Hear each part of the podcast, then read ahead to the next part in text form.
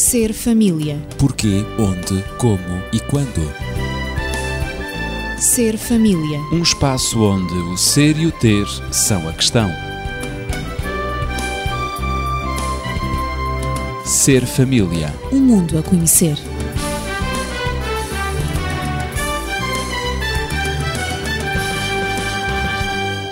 Na linha da prevenção dos conflitos conjugais, vamos retomar o tema deixado incompleto na semana passada. Prevenir passa pela opção de uma filosofia de vida dirigida para a promoção da paz, do respeito por si mesmo e pelo outro, mas também pelo conhecimento de como os conflitos surgem para evitar o maior número possível, sobretudo os conflitos evitáveis. Vimos já que o conflito conjugal tem um início, um desenvolvimento e também um fim. Como é que o conflito conjugal, afinal, evolui e quais os riscos de certas atitudes, palavras e gestos na relação conjugal é o objetivo do programa de hoje. E tenho para desenvolver o tema Daniel Esteves, médico e terapeuta familiar, e também Natividade Lopes, na pedagogia. Eu sou Ezequiel Quintino e tenho todo o prazer em continuar neste Ser Família. Natividade, poderias abrir então as reflexões relacionado com estas prevenções dos conflitos conjugais. Já referimos na semana anterior que saber como os conflitos podem evoluir leva-nos a melhor compreendermos o caminho da prevenção. E é por isso mesmo que nós estamos a tratar este tema sempre no caminho da prevenção, na linha preventiva. E os conflitos, sobretudo aqueles que são evitáveis, podem ser prevenidos. Então, é preciso estar atento. Esta é a primeira condição. Uhum. E sabemos que o conflito, por vezes, na grande maioria dos casos, começa pela desilusão e referimos isso também no programa anterior. Pode a desilusão do desilusão. casal. Não é? Uhum. Essa desilusão consiste num certo desencanto que acaba por envenenar e enfraquecer o próprio amor conjugal, não é? Em primeiro lugar, começa um ou outro pode começar por descobrir os defeitos. Um e outro descobrem, aliás, não é? Porque claro. essa história do amor ser cego é qualquer coisa que não Só é cego durante um tempo. Exatamente. Bom. A paixão é Depois cega. Depois começa o amor a abrir não os olhos. É. Exatamente. Portanto, começa a descobrir os defeitos que são inevitáveis num e noutro. Depois há o sentimento de não ser compreendido, que resulta, pode resultar, não é, em ira, em cólera e num grande desencorajamento. Depois vem a seguir um sentimento de humilhação, de mesquinhez, de desprezo, Quer dizer, a impressão de que a pessoa não, não está a ser considerada. Sendo isso uma necessidade fundamental do ser humano, é ser considerada, é ser valorizada, é sentir-se amada pelo outro, não é? E sobretudo na relação conjugal, e sentir-se aceita, tal como é com defeitos, é evidente, mas precisamente o casamento leva ao ajustamento, não é? E também à compreensão mútua, a saberem lidar e conviver um com o outro. Por isso eu tenho falado aqui na pedagogia da convivência. É importante para a autoestima. Absolutamente. Depois vêm as expectativas frustradas.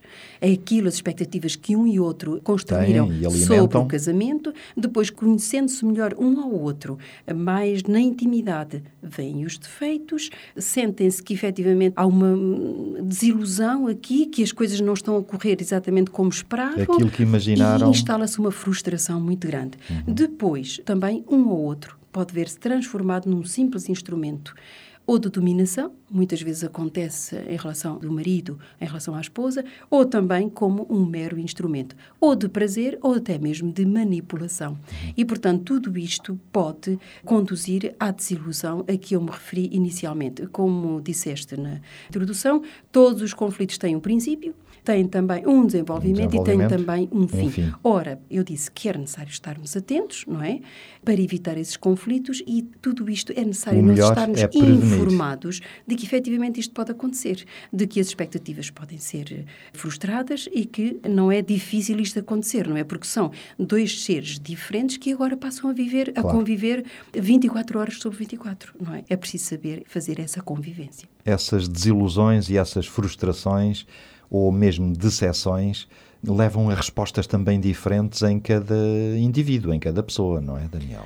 Sim, não há um modelo rígido de resposta Cada pessoa ou cada conjunto reage de à pessoas sua maneira. reage à sua maneira. Portanto, poderíamos aqui adiantar que talvez haja uma personalidade intrínseca a cada casamento. Mas poderemos dizer que há alguns modelos que são os mais vulgares. Primeiro, uns aceitam aquilo que se passou, aceitam o facto da decepção e tentam desculpabilizá-lo, reduzir-lhe, digamos, a importância, minimizá-lo. Pronto, está bem, não é, não é bem assim, certamente a pessoa não queria fazer isto, ou certamente não era a sua intenção. Não, ele até era capaz de estar com boa intenção, seja o que for. Aceitam Depois, as contingências. aceitam. Outros fingem aceitar. Fingem aceitar, mas dizem, não, até nem me afetou, não fiquei muito afetado, mas lá por dentro estão a roerem Estão magoados. Estão magoados, estão, portanto, muito, muito afetados. Negam a si próprios o, E vão a própria dor, o E sofrimento. vão acumulando as feridas. Portanto, uma ferida leva a uma cicatriz, mas depois outra ferida ao lado, nova cicatriz, e eles vão acumulando as cicatrizes e aquilo não passa Custa a sarar. custa a sarar. São aquelas pessoas que mantêm, portanto, os assuntos por resolver, os evitadores militantes, chamemos-lhe assim, de todos os problemas. Já falámos nos Enfim, evitadores. Já, já. Depois temos outros que, em função da sua frustração, se isolam, acabam por se fechar sobre si próprios, enfim, não têm talvez um terreno melhor para onde fugir, fogem para a depressão. Deprimem-se, depois apresentam um quadro bastante grande, bastante longo e extenso de doenças psicossomáticas, procuram, portanto, com isto cativar uma certa atenção que, de algum modo, procure ultrapassar, sei lá, a decepção que têm, a frustração que têm e, inclusive, a indiferença em que eventualmente possam viver. Não há dúvidas que todas as pessoas que procuram, portanto, ultrapassar isto ainda podem apresentar outro tipo de comportamentos. Por exemplo, a busca ativa das compensações, em que, a partir do momento em que a sua relação com o marido, por exemplo, deixa de ser tão gratificante, passam a centralizar nos filhos essa atenção. Portanto, transferem para os filhos e aí ignoram um pouco aquilo que o marido ou a esposa, portanto, representa ou é e passam a ver nos filhos aquilo que gostariam que de ter para a sua vida. Este processo de transferência é um processo que mais tarde ou mais cedo vai ter problemas, porque cada vez mais marido e esposa se vão tornando, digamos que, Mais estranhos, distantes, não é? Distantes, estranhos um em relação ao outro. Portanto, E- mudam o foco. Mudam o foco.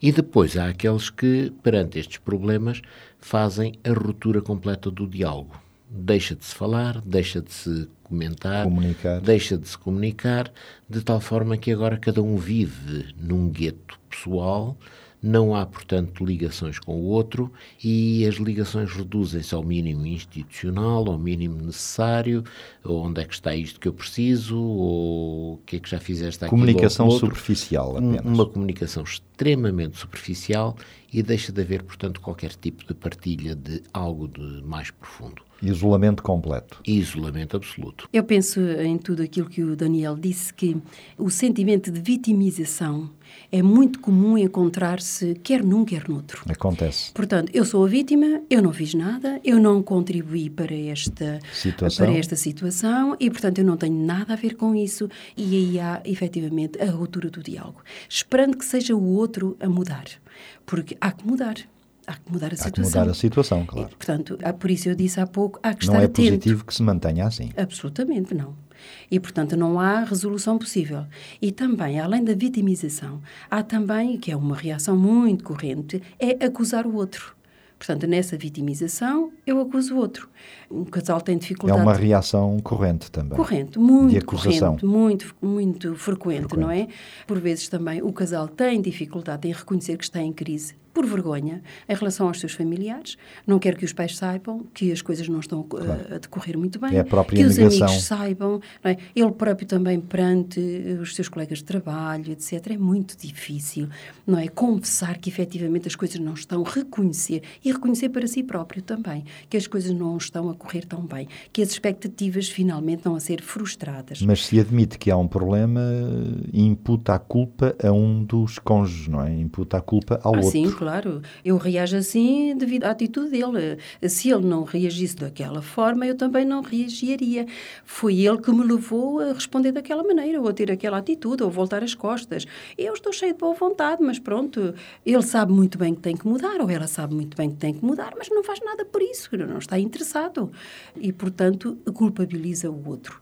E também, por outro lado, há outros que assumem toda a culpa, mas apenas para justificar uma nova relação extraconjugal. Isso também acontece com alguma frequência. E assim está a guerra aberta. É? Exatamente, pensando que não há solução, que não há solução para o diferendo, não é? Que se levantou, que surgiu entre eles na relação, e então, como não há nada a fazer, olha, parto para outra experiência, porque aqui já não há nada a fazer. Pensando está consumado. que é a melhor. Pensando que é a melhor solução. Mas afinal estamos numa guerra conjugal, é, não é, Daniel? A guerra conjugal é, portanto, um estado durável. Vai para além, temporalmente falando, daquilo que seria apenas um simples desacordo ou uma crise passageira.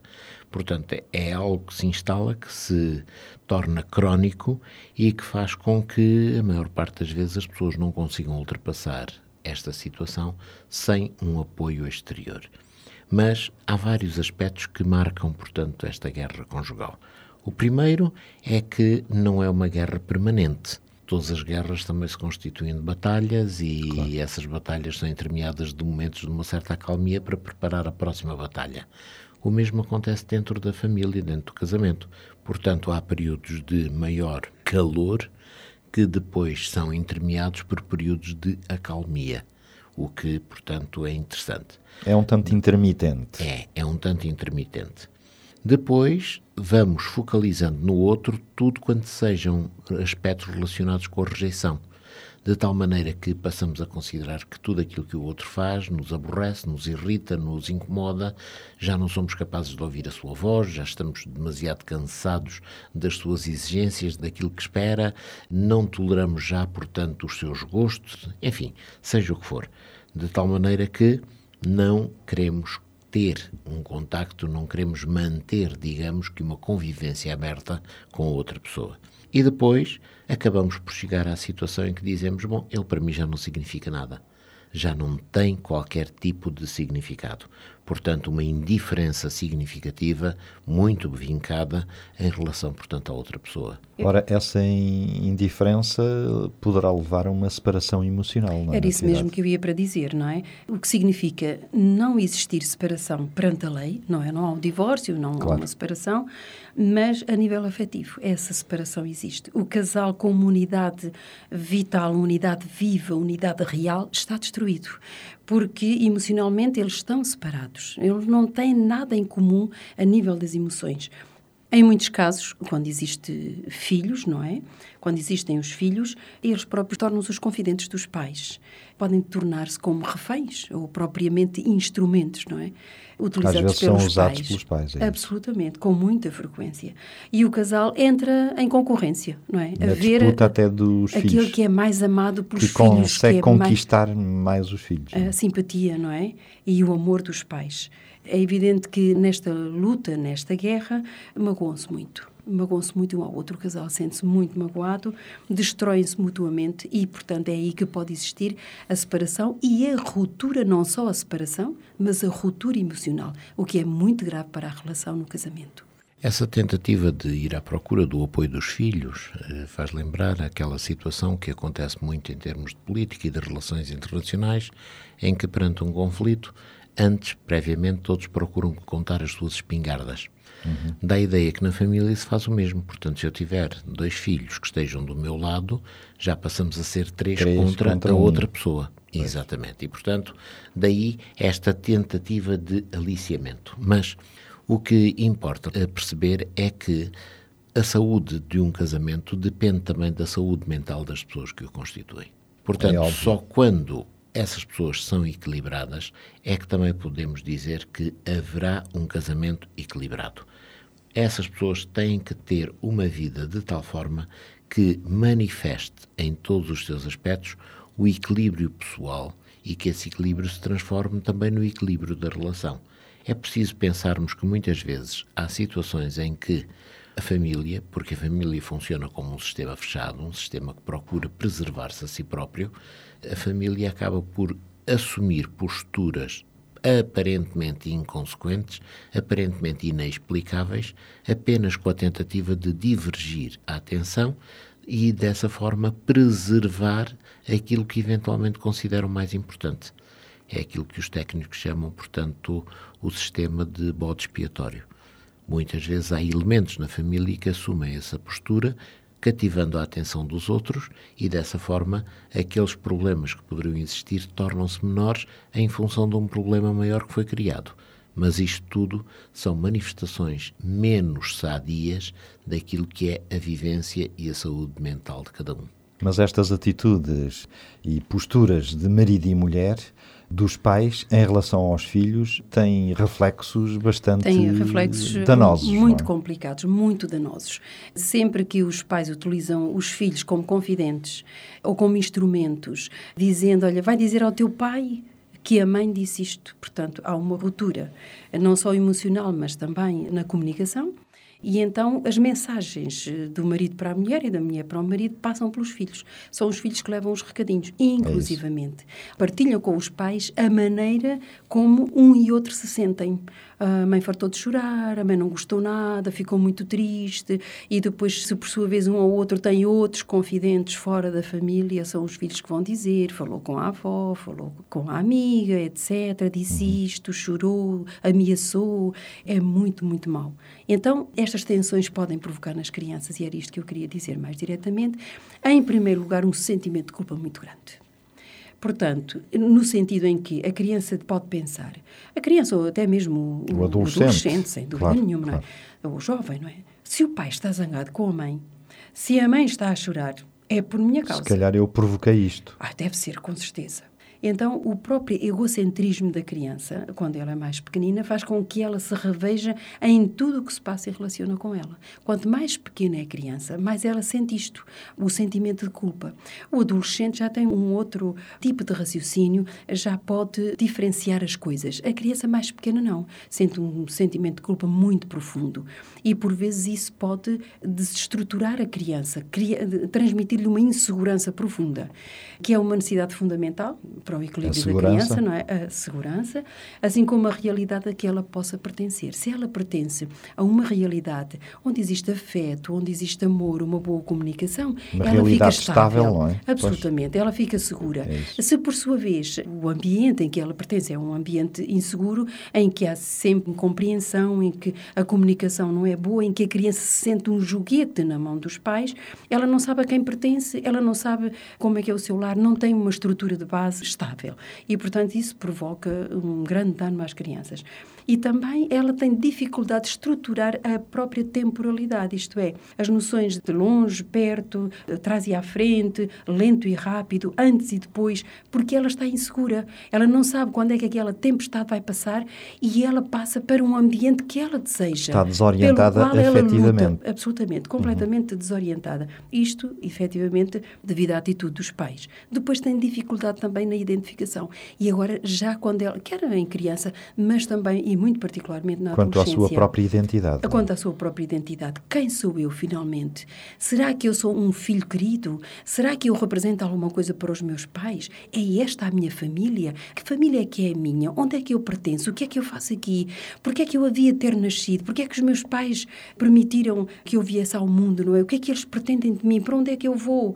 e, portanto, a criança tem que construir a sua identificação que passa precisamente pelo parente do mesmo sexo, ou passa pelo pai, se é um rapaz, ou passa pela mãe, numa relação Chama estável e positiva. Isto tem que acontecer numa relação estável e positiva. Quando a relação entre o casal, entre os pais, não é estável e também não é positiva, mas é de discórdia, de violência, tudo isso, quer verbal, quer física, por vezes, etc., portanto, essa identidade não se faz. E chegam é, às vezes a conclusões drásticas. É? Drásticas. Há uma alteração da imagem, quer da feminilidade, quer da virilidade do próprio casal e da família. E se o casamento é isto, eu não quero casar. Muitas vezes. Isto é o que eles pensam, que, as crianças é e pensam, os é? adolescentes. É? Se isto é ser homem, se isto é ser mulher, Portanto, não sabem lidar com as situações, não sabem chegar a um acordo, finalmente não vale a pena. Rejeitam e, portanto, aquele ambiente. Exato. Portanto, a imagem, quer do feminino, quer do, do, do, masculino, quer de homem, quer de mulher, portanto, é completamente deformada.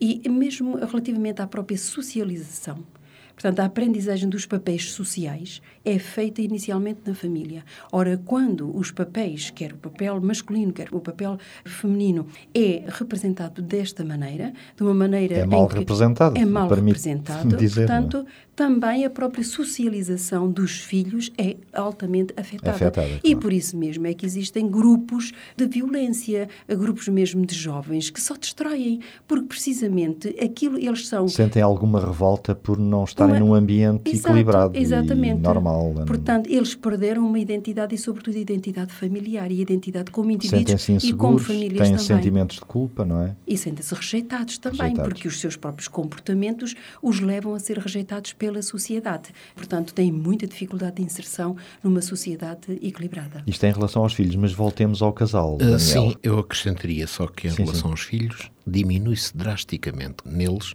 o sentido de pertença. É isso, Aham. claro. E, portanto, como tal, eles depois vão encaminhar-se para mecanismos de compensação. Sentem-se um tanto Qual perdidos. referiste. E, exatamente.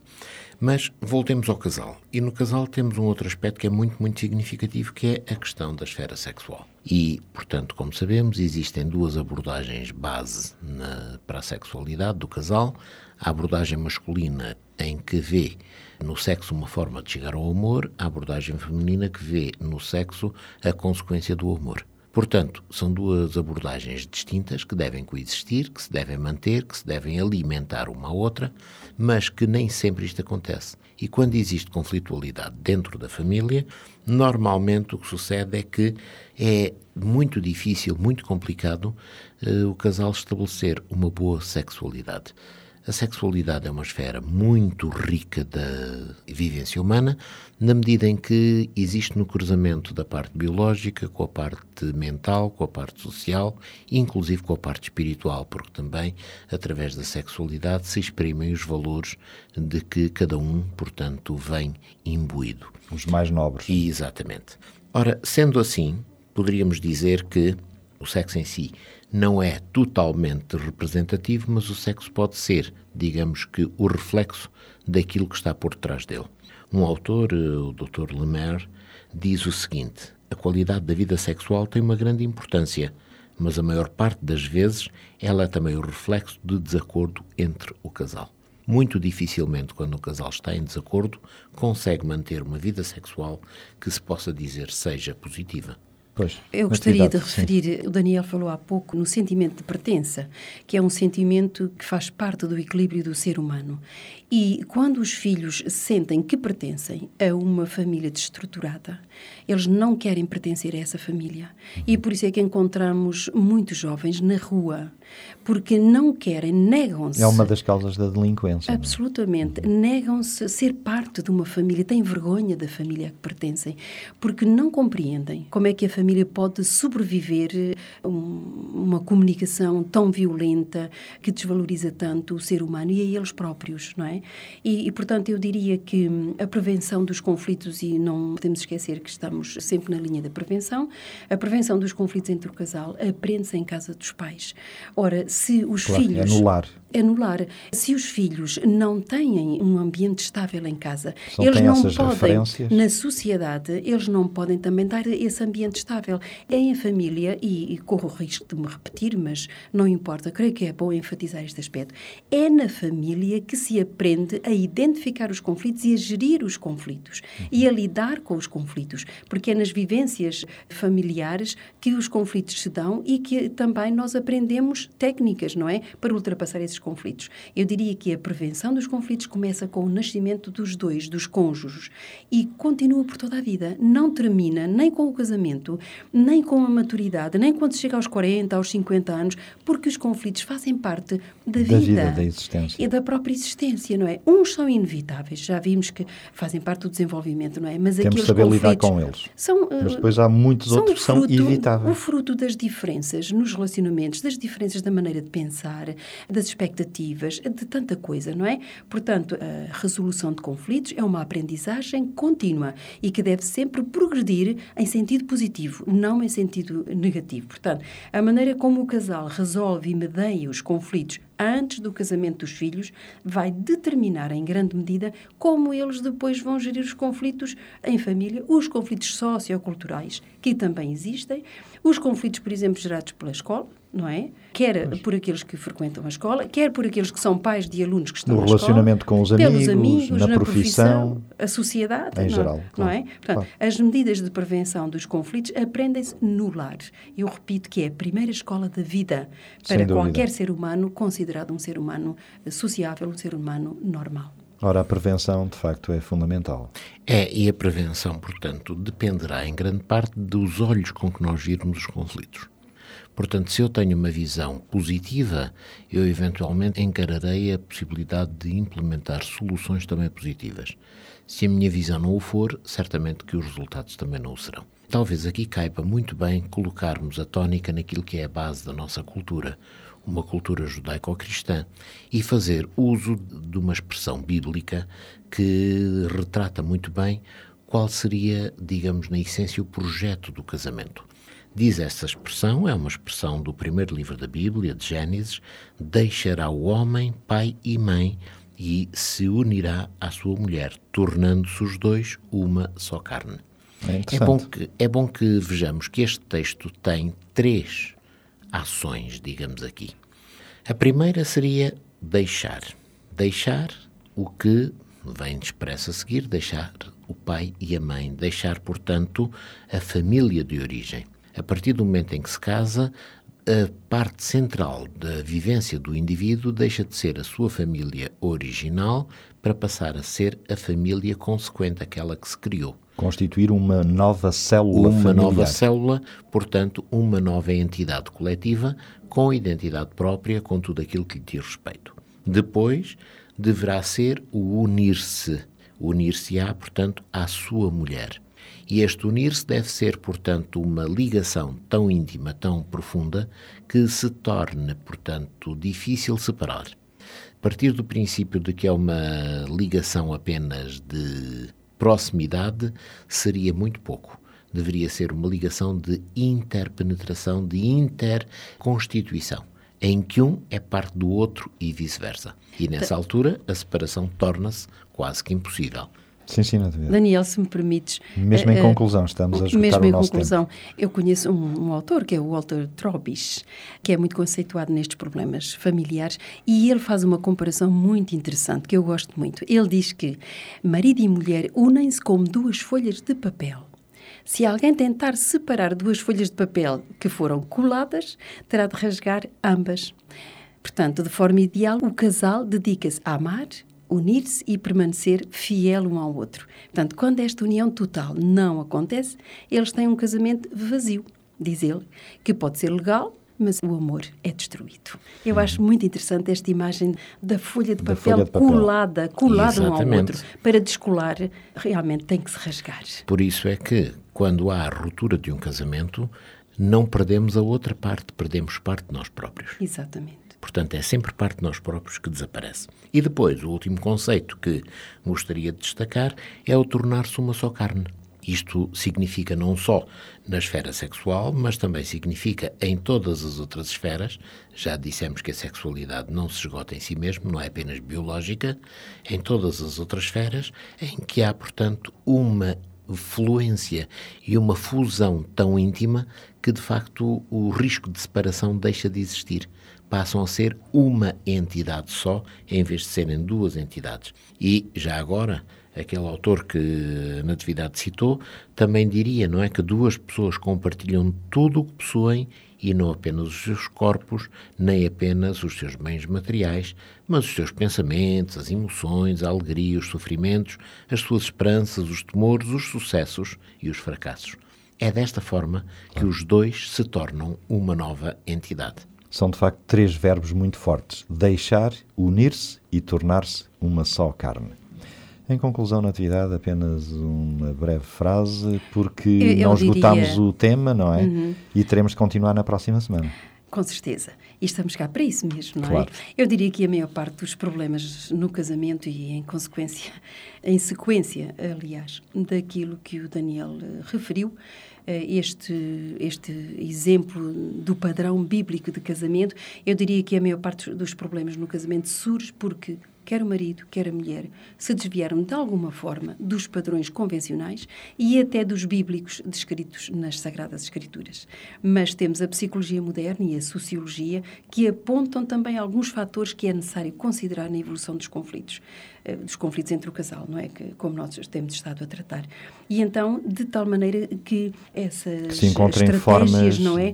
Procuram encontrar prevenção. formas de prevenção mais adequadas no contexto atual do casamento. Muito e isso, bem. precisamente, poderemos tratar no próximo programa. É isso mesmo. Portanto, fique atento e se nos quiser contactar, já sabe os nossos contactos 219 106 310. Nós voltaremos na próxima semana. Previna os conflitos para ser feliz. Ser família. Porquê, onde, como e quando. Ser família. Um espaço onde o ser e o ter são a questão. Ser família. Um mundo a conhecer.